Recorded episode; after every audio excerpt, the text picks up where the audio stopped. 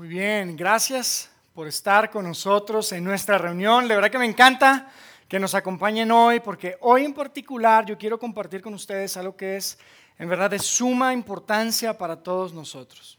Es algo que a mí me apasiona muchísimo.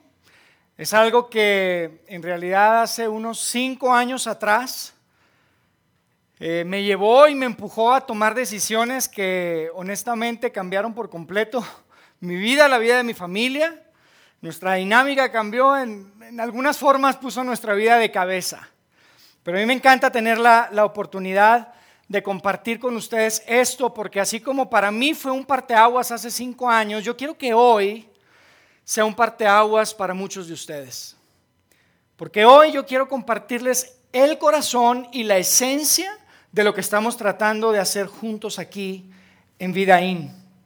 Y mi intención es pintarles una fotografía que sea muy clara de hacia dónde vamos como grupo de amigos, que somos muchos, como grupo de familias, pero sobre todas las cosas como comunidad de fe. Y mi objetivo el día de hoy es que tengan súper claro esto.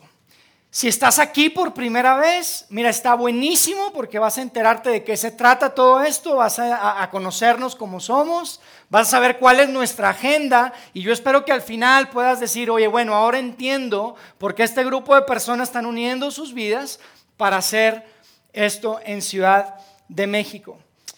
Y mira, independientemente de que estés aquí por primera vez, si ya tienes tiempo acompañándonos, o eres de los que, como Luis, que hace un momento estaba acá al frente, estuvo con nosotros cuando nos reuníamos una vez al mes en un salón de fiestas, no muy lejos de acá, eh, hace dos años aproximadamente, en el 2017, un poco más de dos años de hecho. Yo quiero que al final tú puedas decir, sabes, por eso yo soy parte de esto. Quiero que al final tú puedas decir, por eso doy de mi tiempo, por eso doy de mis recursos, por eso yo quiero que Vida exista en Ciudad de México. Y quiero empezar con una frase que si tú has estado con nosotros, seguramente ya has escuchado. La voy a poner aquí atrás. Y la frase es la siguiente. Estamos convencidos que Ciudad de México no necesita una iglesia más. Lo que Ciudad de México necesita es una iglesia diferente. Porque amigos, seamos súper honestos. Hay cientos, si no es que miles de iglesias en esta ciudad. Y muchas de ellas son súper súper buenas. La verdad es que cuando decimos diferente no nos referimos a que somos mejores o que sabemos todo o que sabemos las respuestas a todas estas preguntas difíciles. Cuando decimos diferente a lo que nos referimos es que queremos que nuestra reputación sea la de una iglesia para todos. Y amigos, cuando decimos una iglesia para todos es súper grande, créanme, es más grande que las palabras, una frase bonita, es más grande que ponerla en la fachada de un lugar, es más grande que tenerlo impreso en un boletín. Es súper grande porque cuando decimos que queremos ser una iglesia para todos, no estamos diciendo necesariamente que es una iglesia para toda la gente que es religiosa. Una iglesia para todas las personas que se consideran buenas personas y por eso van a la iglesia.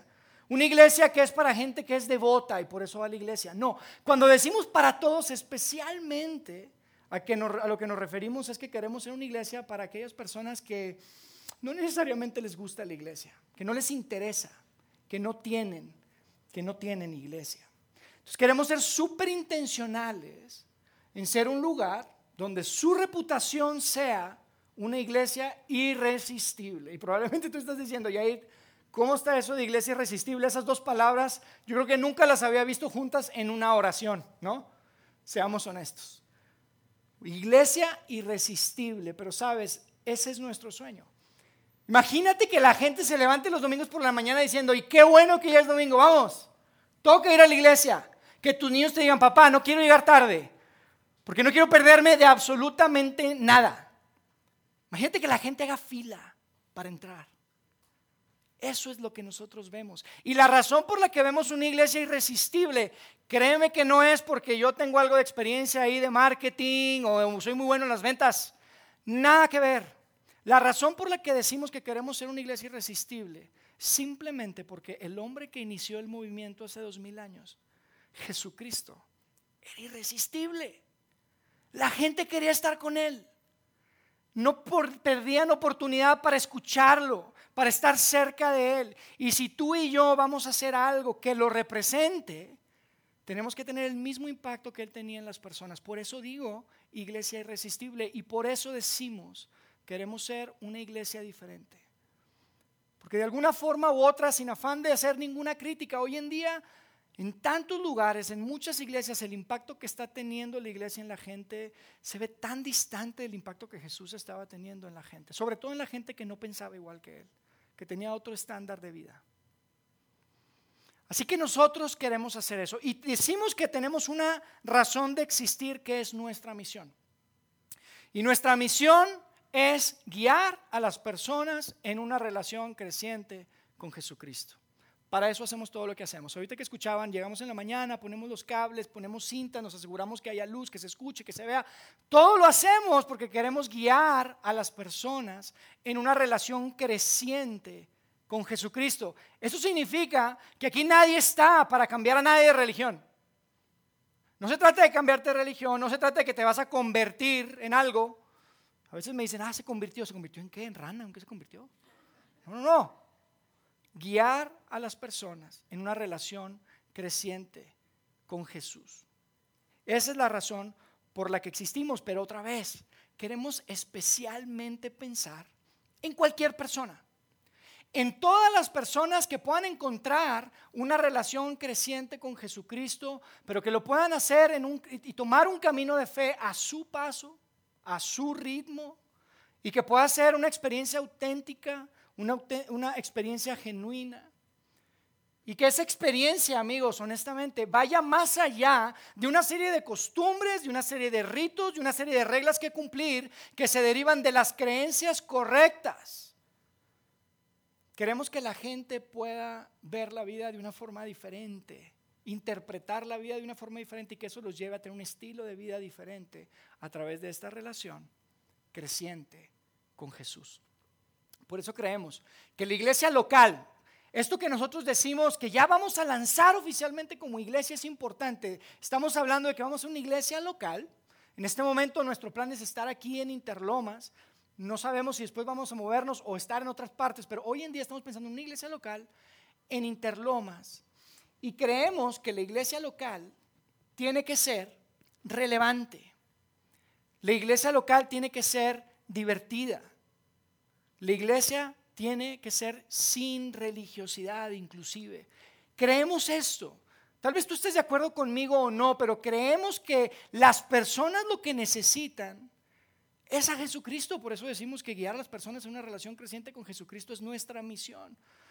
Porque todas las personas, y tú lo sabes, yo lo sé, todos tenemos necesidades, todos tenemos muchas necesidades que tal vez son básicas, pero que al mismo tiempo son muy profundas. Y esto no tiene nada que ver con religión, créeme. Esto de las necesidades que tenemos como humanos, como personas, se ha estado conversando por siglos.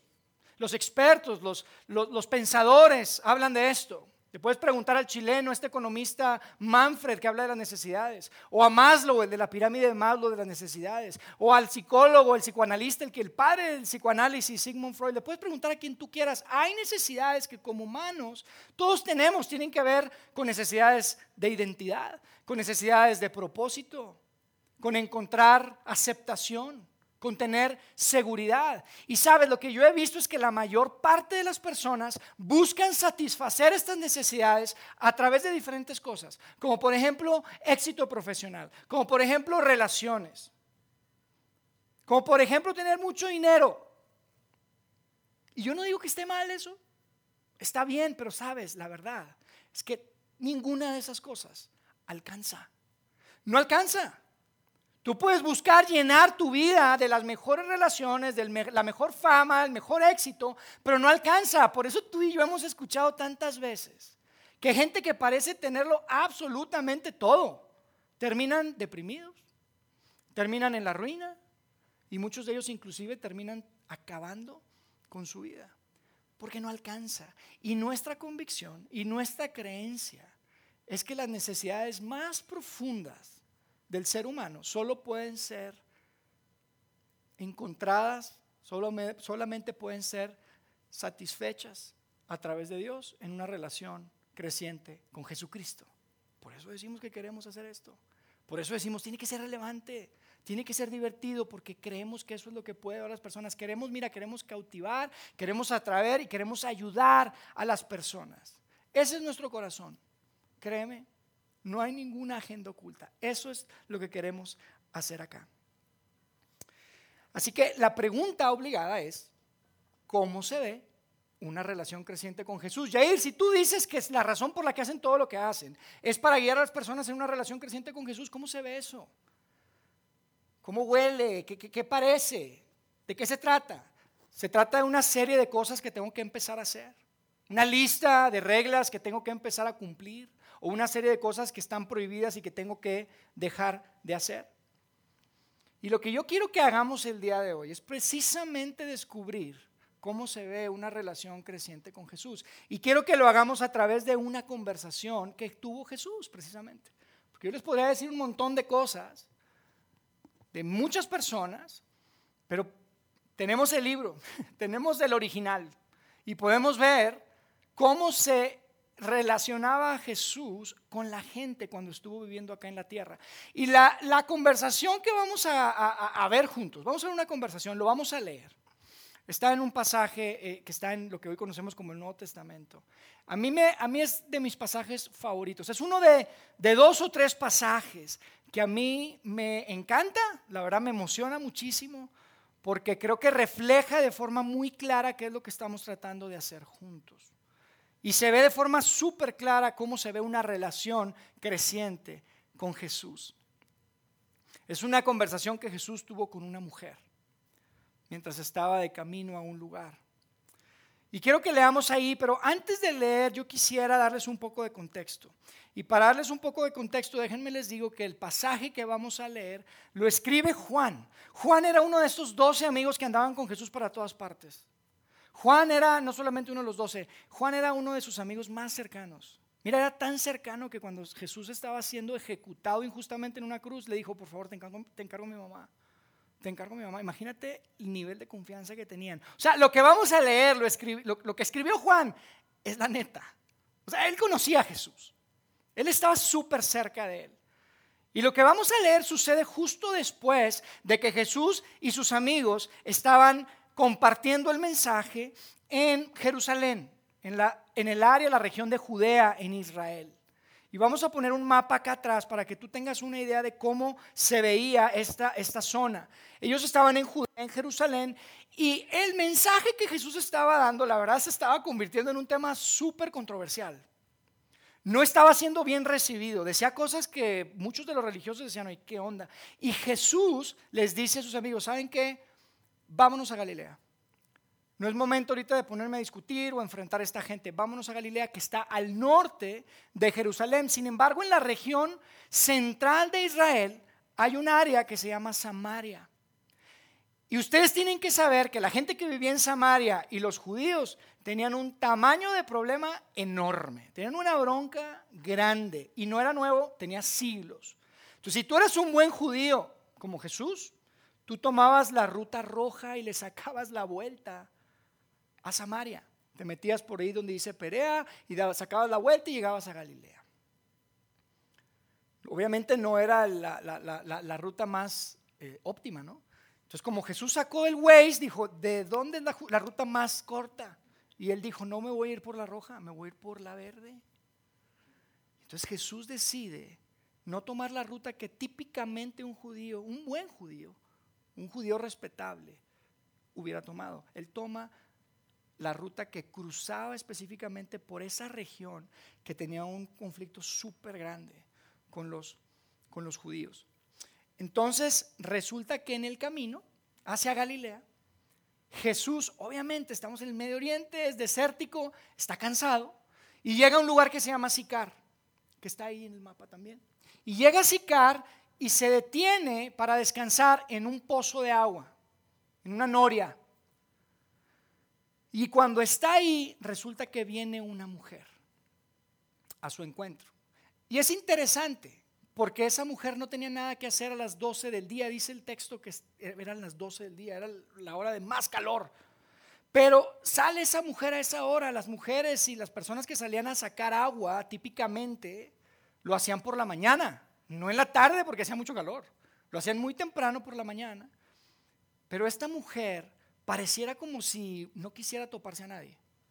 Pareciera como si esta mujer tenía algo tal vez que le avergonzaba, algo que no quería pues simplemente compartir, no quería encontrarse a nadie, entonces sale a la hora que nadie sale y resulta como que Jesús hasta parece que la está esperando.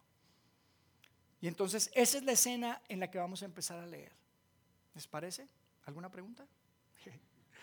Vamos a empezar a leer ahí en el verso 7 de Juan, es, es, una de las biografías de Jesús que hoy en día conocemos como los evangelios. Probablemente tú los has conocido o has escuchado el evangelio de Juan.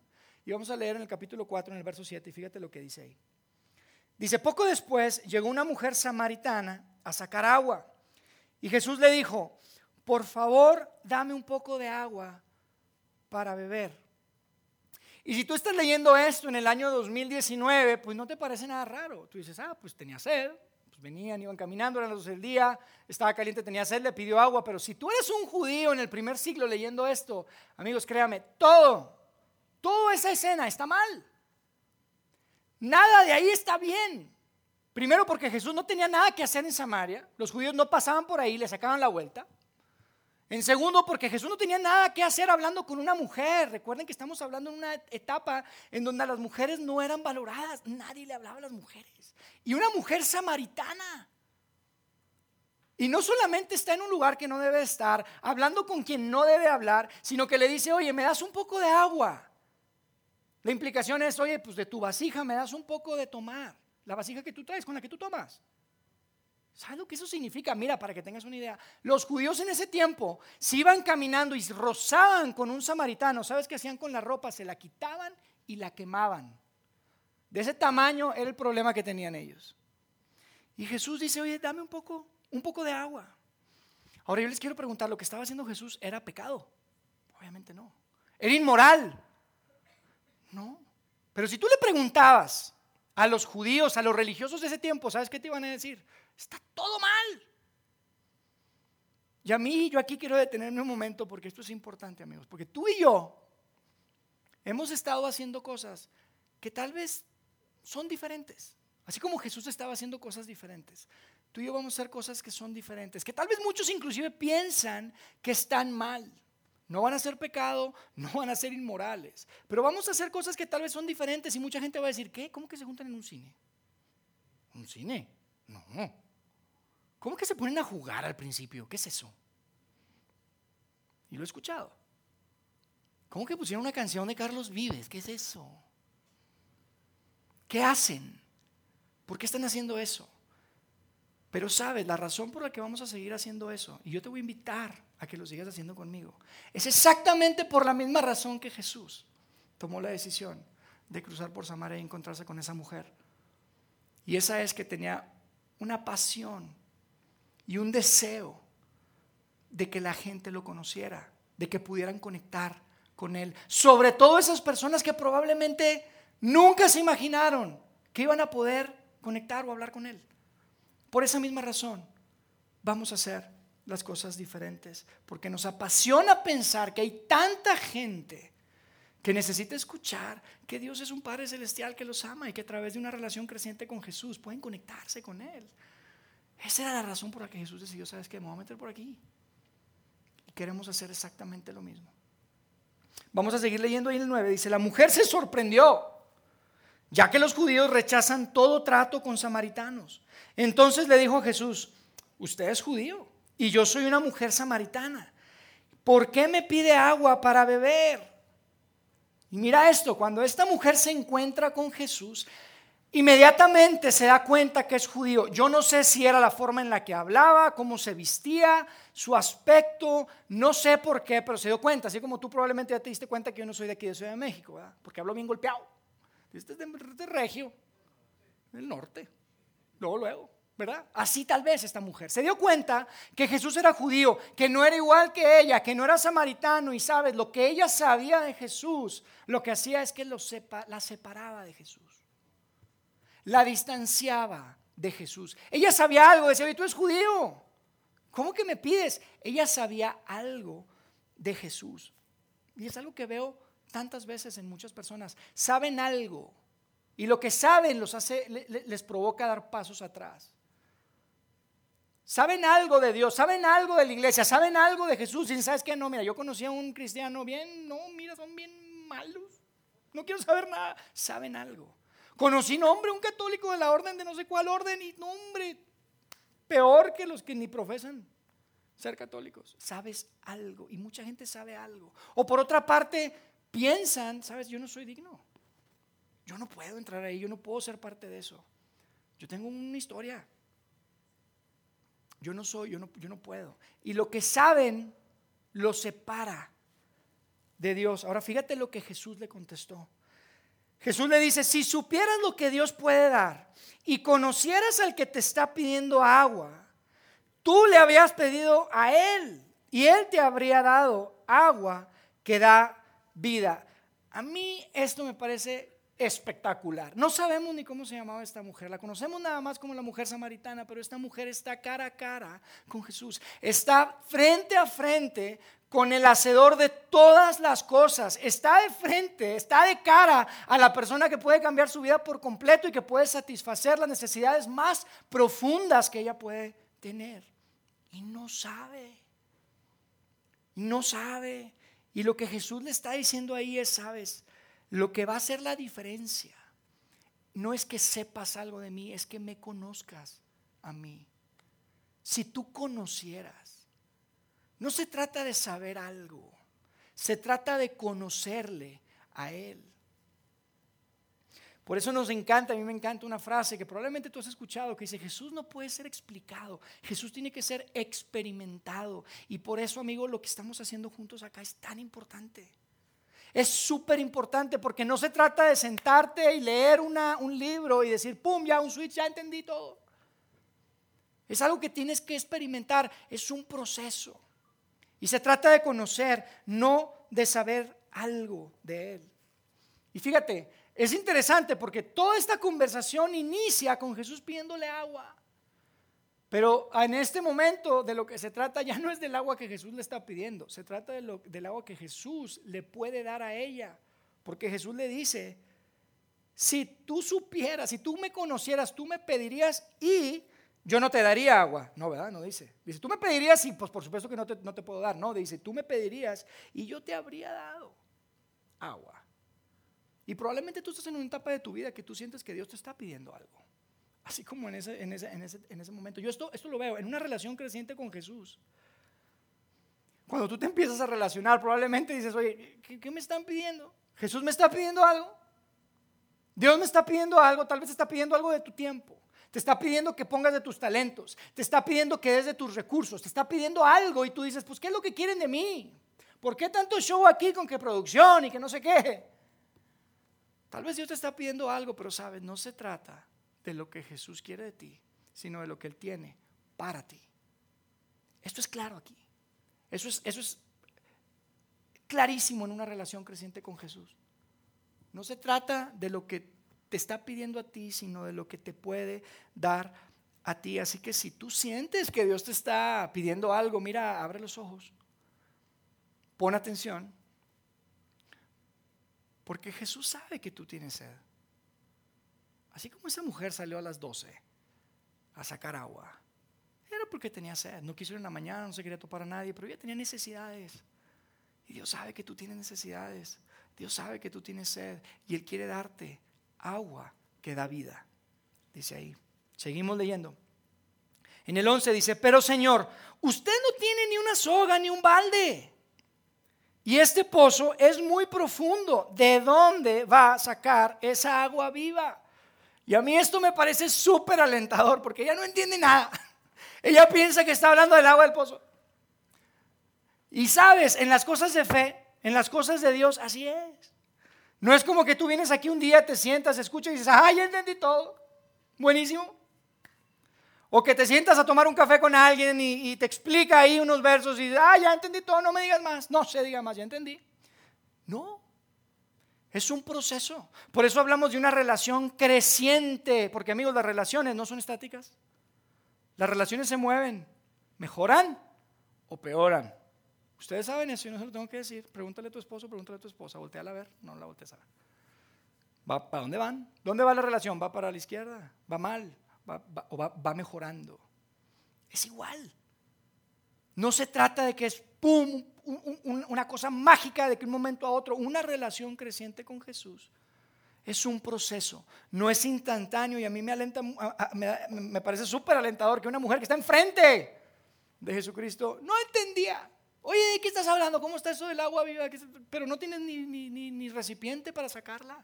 Fíjate lo que dice después. En el 12 dice, además, ¿se cree usted superior a nuestro antepasado Jacob? Quien nos dio este pozo. Ese era un pozo que había sido tradicionalmente de la familia de Jacob, quien empezó y el patriarca de Israel. ¿Cómo puede usted ofrecer mejor agua que la que disfrutaron él, sus hijos y sus animales? Y mira, la conversación sigue avanzando. Todo empezó con dame un poquito de agua porque tengo sed y ahora ya la conversación cambió y está dando un giro hacia quién es Jesús. ¿Quién es usted? ¿Se cree usted mayor? Que Jacob, nuestro patriarca, fundador, padre de las doce tribus de Israel. Todo empezó con una pequeña necesidad y ahora gira hacia quién es Jesús. Es usted superior. ¿Quién es usted? Jesús le contestó en el verso 13, cualquiera que beba de esta agua, pronto volverá a tener sed. Pero todos los que beben del agua que yo doy, no tendrán sed jamás esa agua se convierte en un manantial que brota con frescura dentro de ellos y les da vida eterna. Y a mí me parece espectacular esto. Hay tantas cosas que decir aquí. Pero Jesús, si te fijas, mira, no se preocupa por decirle cómo iba a sacar el agua. No se preocupa por explicarle que era él era descendiente de Jacob y que era un profeta y que esto y que lo otro. No se preocupa. Jesús simplemente le da un mensaje que es poderoso, que es contundente y que es liberador. Jesús le dice, la necesidad que tú tienes, mujer, mujer querida, no la puedes satisfacer con este tipo de agua, con lo que tú llevas en el cántaro. Vas a volver a tener sed. Tú y yo tenemos sed. Tú y yo tenemos necesidades. No sé cuál sea tu cántaro. No sé qué hay ahí, qué le estás poniendo, qué le quieres llenar. Probablemente es unas mejores vacaciones ahora, este verano se nos está acabando y no nos vamos de vacaciones, necesitamos unas vacaciones buenas. Probablemente es un auto nuevo, es una mejor posición, es resolver, sabes, no alcanza. Lo que Jesús está diciendo es, vas a volver a tener sed. Para los chavos ahorita tal vez esa, esa sed es, oye, ¿cuántos likes llevo? Faltan más likes. Vamos a postear otra en Instagram, a ver si esta sí pasamos los 100 likes. No alcanza. Por un momento tal vez. Pero después vas a volver a tener sed. Jesús le dice, y aquí hace una promesa. Y aquí nos da una oportunidad y le dice, ¿sabes qué? Si te das la oportunidad, si puedes poner tu confianza en mí, no vas a tener sed jamás. Es algo completamente diferente a lo que ella está pensando. Y esto es súper, súper grande, amigos. Fíjense lo que dice en el verso 15. Por favor, Señor, le dijo la mujer, deme de esa agua. Si es de refil, si quiero. Digo, así nunca más volveré a tener sed y no tendré que venir aquí a sacar agua. Pues oye, deme esa agua, suena muy bien. Gratis el refil. Y ella no entiende. Ella sigue pensando que están hablando de algo material. Piensa que siguen hablando ahí del agua. Pero Jesús le está hablando de algo mucho más profundo y mucho más grande. Y después la conversación se pone interesante porque en el verso 16 Jesús le dijo, bueno, ve y trae a tu esposo. No tengo esposo, respondió la mujer. Y ahí fue cuando Jesús le dijo, eres una mentirosa. ¿No, verdad? Pongan atención, no saben lo que les voy a poner ahí. Hay que leer su Biblia. No le dijo eso, ¿verdad? Le dijo, es cierto no tienes esposo porque has tenido cinco esposos y ni siquiera estás casada con el hombre en el que ahora vives. Jesús le dice una cosa muy personal. Se mete en una área muy profunda de la vida de ella y a mí me parece súper interesante porque Jesús no le dijo, cuando le dijo que no tenía esposo, no le dijo, oye, es una mentirosa. Y además, ¿sabes qué? Mira, antes de que continuemos esta conversación, necesito que vayas a arreglar ese asunto en tu vida. Porque al parecer te gusta mucho la fiesta y eres bastante... Te gusta divertirte. ¿No le dijo eso? No le dijo eso. Y es evidente que Jesús tenía algo mucho más profundo que compartir con ella, porque yo veo dos cosas interesantes aquí, dos cosas que, que yo quiero resaltar. La primera te quiero preguntar, ¿tú crees que Jesús no sabía el perfil, el pasado de esta mujer cuando decidió ir ahí, sentarse y tener una conversión con ella? ¿Tú crees que Jesús no sabía? Claro que sabía. Claro que sabía quién era ella. Antes de ir y pedirle agua, claro que sabía cuál era la reputación de esa mujer. Y tal vez tú estás aquí o has escuchado que alguien te dice, ¿sabes qué? Es que tú no puedes servir. No, es que tú no puedes ser parte. Tú tienes un pasado, tú tienes una historia, recuerda. Tú no te puedes acercar, sabes, Jesús hoy te está diciendo, tú te puedes acercar. Es más, quiero que te acerques. No me importa lo que hayas hecho. No me importa cuál sea tu pasado. No me importa cuál sea tu historia. Yo me quiero acercar a ti. Eso es lo que Jesús te está diciendo y eso es increíble. Jesús sabía con qué mujer se iba a poner a hablar ahí ese día.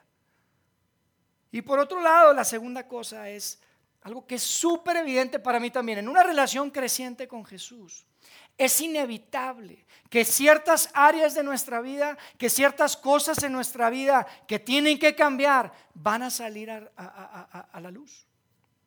Van a salir a la luz y van a ser confrontadas. Escucha, no van a ser condenadas, pero sí van a ser confrontadas. Cuando tú te empiezas a, conectar con Jesús, cuando empiezas en esa relación creciente con Jesús, invariablemente va a haber áreas de tu vida que van a ser confrontadas.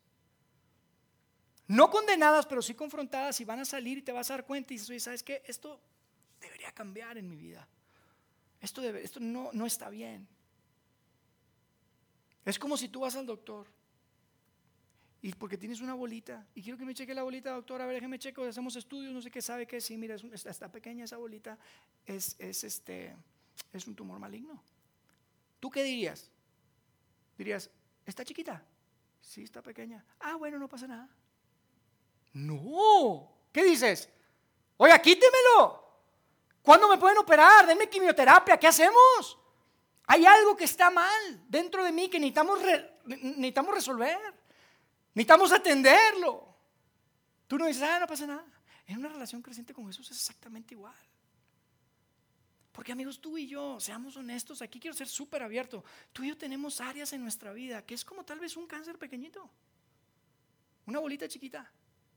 En la forma en la que manejamos nuestras emociones en la forma en la que llevamos a cabo nuestra sexualidad, en la forma en la que manejamos nuestras finanzas, en la forma en la que nos relacionamos. Son áreas de tu vida que si tienen esa cosita y que tal vez tienes que cambiar y si no lo atiendes, amigo, eso va a ser un, momento que va a ser irreversible.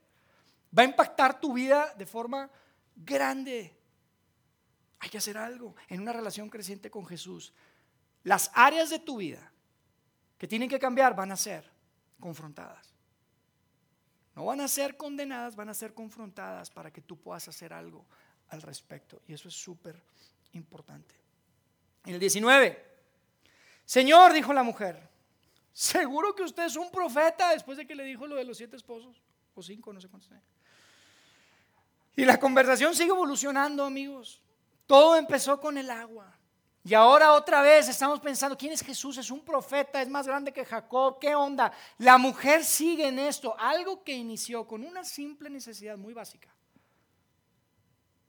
Ahora se enfoca en quién es Jesús. Y fíjate, no vamos a leerlo ni lo vamos a poner acá, pero en los siguientes versos, y les recomiendo que lo lean cuando lleguen a su casa, en los siguientes versos ellos empiezan a discutir. La mujer se da cuenta que está con un hombre que no es un hombre ordinario. Y empieza a decirle, oye, ¿por qué ustedes que son judíos están tercos que, los rituales religiosos que tenemos que hacer tienen que ser en Jerusalén y nosotros los samaritanos creemos que es acá? Se ponen a discutir, hay un debate teológico de dónde deberían de adorar, de dónde deberían de hacerse los rituales religiosos en ese tiempo. Pero lo interesante es que al final de este debate, Cuando terminan de, de, hablar y Jesús le responde, le da una respuesta espectacular. Al final la mujer dice algo que si esto fuera una película de Hollywood, aquí el soundtrack cambia. Aquí tendría tu atención. A ti es el punto más alto de toda la conversación. Aquí cambia la música. Porque ella va a decirle algo a Jesús que la va a llevar a descubrir con quién realmente estaba hablando. Fíjate lo que dice en el verso 25. La mujer dijo, sé que el Mesías está por venir, al que llaman Cristo. Cuando Él venga, nos explicará todas las cosas. Imagínate esa conversación. ¿En qué momento una conversación de tengo sed terminó alrededor de quién es el Salvador del mundo, quién es el Mesías, quién es el Cristo. Y yo me imagino, amigos, la verdad, yo no sé, a mí son de esas, estas de las escenas que cuando yo llegue al cielo yo la quiero ver en 4K, en vivo o en realidad aumentada, quiero verla. Porque es espectacular lo que está pasando. Yo me imagino que en el cielo hay silencio. Están los ángeles escuchando. ¿Qué le va a decir? Es, le está diciendo del Mesías al Mesías. ¿Qué le va a decir? ¿Cómo va a estar eso? Y estaban los, ángeles así cuidándose, ¿qué onda? ¿Qué va a pasar? Es, la, es, es el punto más alto de esta conversación. Y así es una relación creciente con Jesús, amigos. Puede iniciar como, como esta mujer, con una necesidad muy básica. Ella tenía sed, tenía que sacar agua, tal vez tú necesitas trabajo, tal vez tú necesitas arreglar los temas con tu familia, tal vez tú tienes un problema de salud, tal vez tú tienes un problema de, con tus hijos y te empiezas y te acercas y empiezas, pero siempre terminas haciéndote la pregunta más importante. Cuando tú decides dar un paso en una relación creciente con Jesús, la pregunta que te tienes que hacer es, ¿quién es Jesús? ¿Quién es Jesús? Podemos debatir de lo que quieras.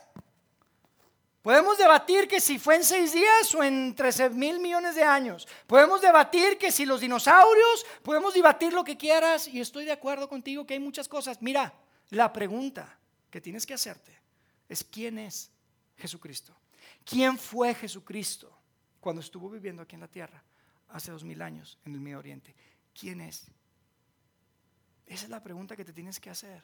Eso sucede eventualmente cuando tú empiezas a dar pasos en una relación creciente con Jesús. Y los temas se vuelven mucho más profundos, se vuelven mucho más importantes. Estamos hablando ya de temas que no tienen nada que ver con el agua, ni con la familia, ni con el trabajo. Estamos hablando de temas que tienen que ver con la eternidad y con el alma. Así que Jesús le responde. Y fíjate lo que le responde cuando en esa conversación, en el verso 26. Yo soy el Mesías, le contestó. Yo soy el Mesías, ese del que estás hablando, que dices que va a venir, que nos va a explicar. Aquí estoy. Soy yo. Y a mí me parece espectacular esto, amigos. Esto es increíble porque tú puedes leer todos los evangelios, todas las biografías de Jesús, y son contadas las ocasiones en las que tú ves a Jesús hablando abiertamente, siendo abierto de quién realmente era Él. Muy pocas veces. Esta es una de ellas y no decide hacerlo con el rabino, no decide hacerlo con el sacerdote, no decide hacerlo con los religiosos, decide hacerlo con una mujer de una reputación bastante dudosa, samaritana. Y a mí esto me habla cantidades del corazón de nuestro Dios. Esto me habla del enfoque que Dios realmente tiene en cuanto a las personas. Esto me habla de la razón por la que Jesús vino al mundo. ¿Por qué decimos para todos? ¿Por qué decimos que los que no les gusta? Porque queremos que nuestro corazón y nuestra esencia esté conectada con la esencia y el corazón de nuestro Dios y nuestro Padre Celestial.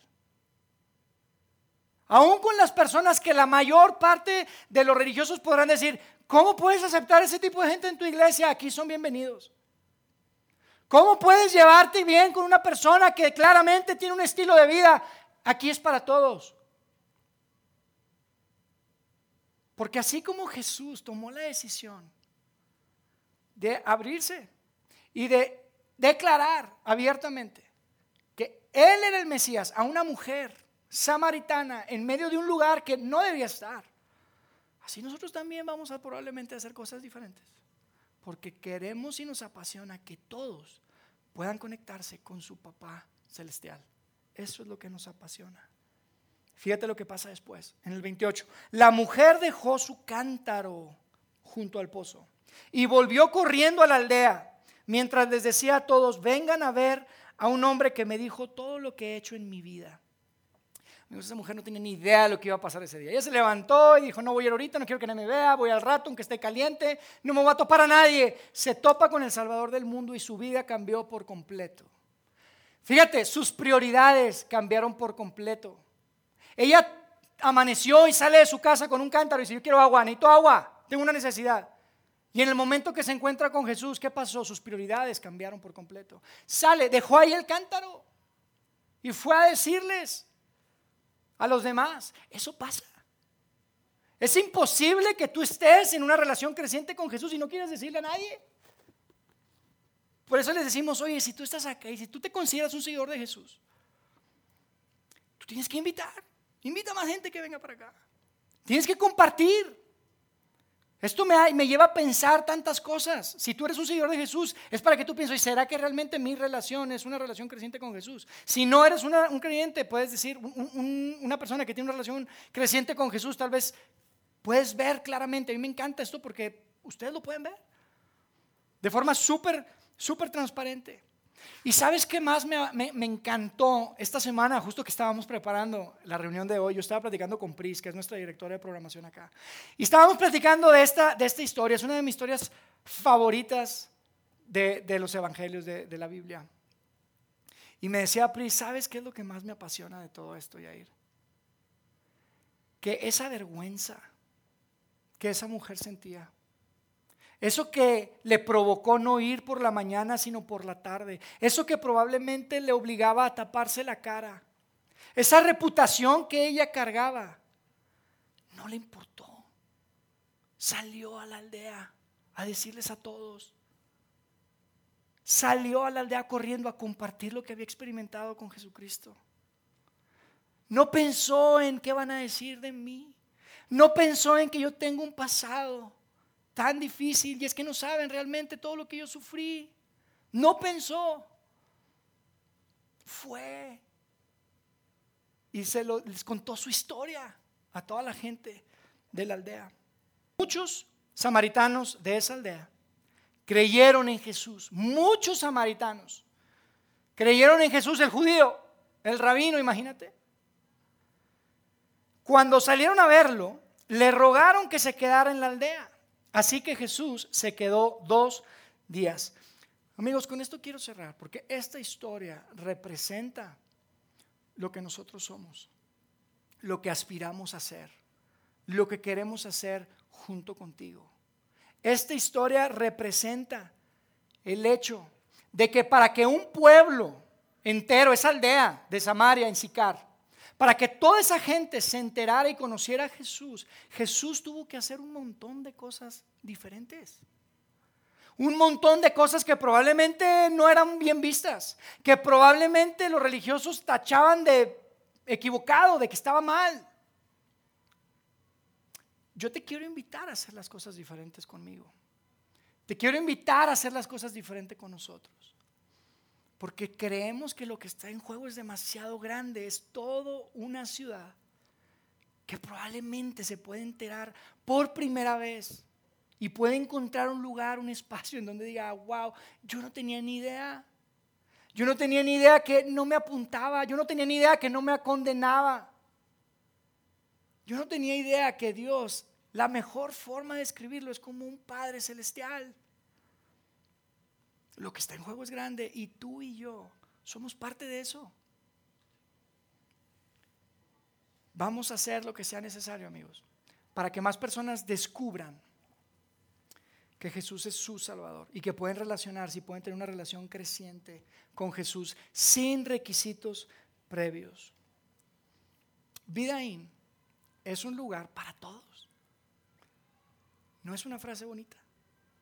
Lo quiero repetir. Vidaín es un lugar para todos. Para cristianos, para católicos, para judíos, para ateos, para los que pecan mucho, para los que creen que pecan poco, para los que creen mucho, para los que creen más o menos. Este es y siempre será un lugar para todos. Y yo quiero invitarte a hacerlo junto conmigo. Porque hay tanta gente que necesita descubrir lo que esa mujer hace dos mil años descubrió y que le provocó salir corriendo a la aldea. Hay muchas personas. Tú tienes a alguien en tu mente ya seguramente. Hay tantas personas que necesitan de Dios. Esas necesidades básicas, pero que también son súper profundas, no las puede llenar absolutamente nadie más que Dios a través de una relación creciente con Jesús. Creemos eso y queremos invitarte a hacerlo junto con nosotros. Aquí sí que yo quiero cerrar con dos cosas. La primera, básicamente te quiero invitar a que te enganches. Engánchate con nosotros. Decide, toma la decisión de hacer algo que sea más grande que tu vida.